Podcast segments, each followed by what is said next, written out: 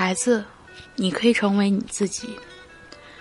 写下这个题目的时候，我在思考：我让孩子成为他自己了吗？元旦的时候，带儿子回娘家，在家附近的城市公园中，儿子边晒太阳边摆弄各种运动器械。本来这没有什么问题，可是现实的画风变了。儿子在一个可攀爬的器械前，兴奋叫了我过去。他告诉我，他想爬上去，可是会害怕。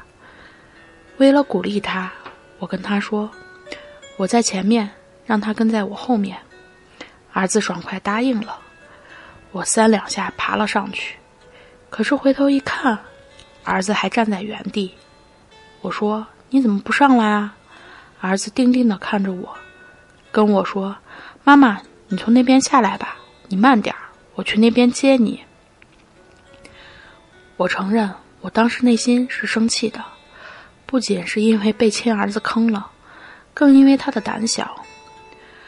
传统的社会观念要求男孩子要勇敢、沉稳、不轻易哭泣等等，要求女孩子温顺、贤惠、大度等等。可是，就是这样的观念，让我们在教养孩子的过程中。忽略了孩子的情绪，偏偏没有让孩子成为他自己。有没有这样的场景？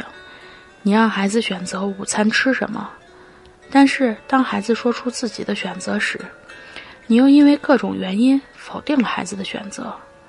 这样貌似尊重孩子的行为，与其说是孩子的选择不合适，不如说你在通过这样的行为，在安慰自己。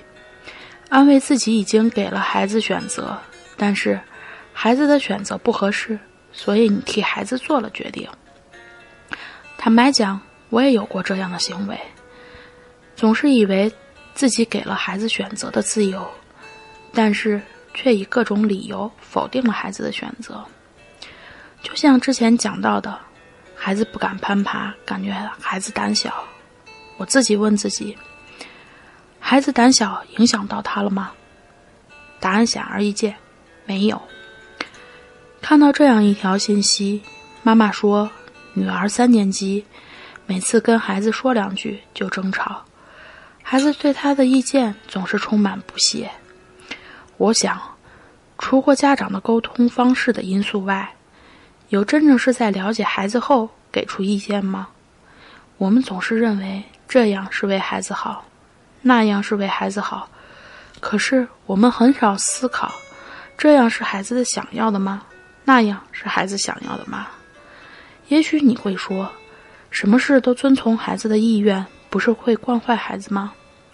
其实孩子的想法是很简单的，在你愿意尊重孩子、看得见孩子的时候，孩子是很愿意听你的意见和建议的。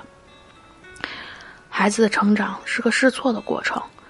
当父母的是在孩子成长过程中引导的角色，而不是替代。我们在当父母的过程中，也是在不断尝试和学习。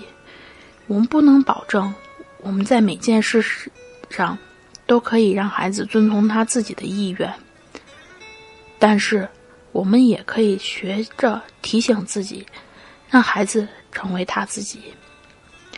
我是李玉欣。这里是硕博心理，不论你在哪里，师姐和我陪伴着你。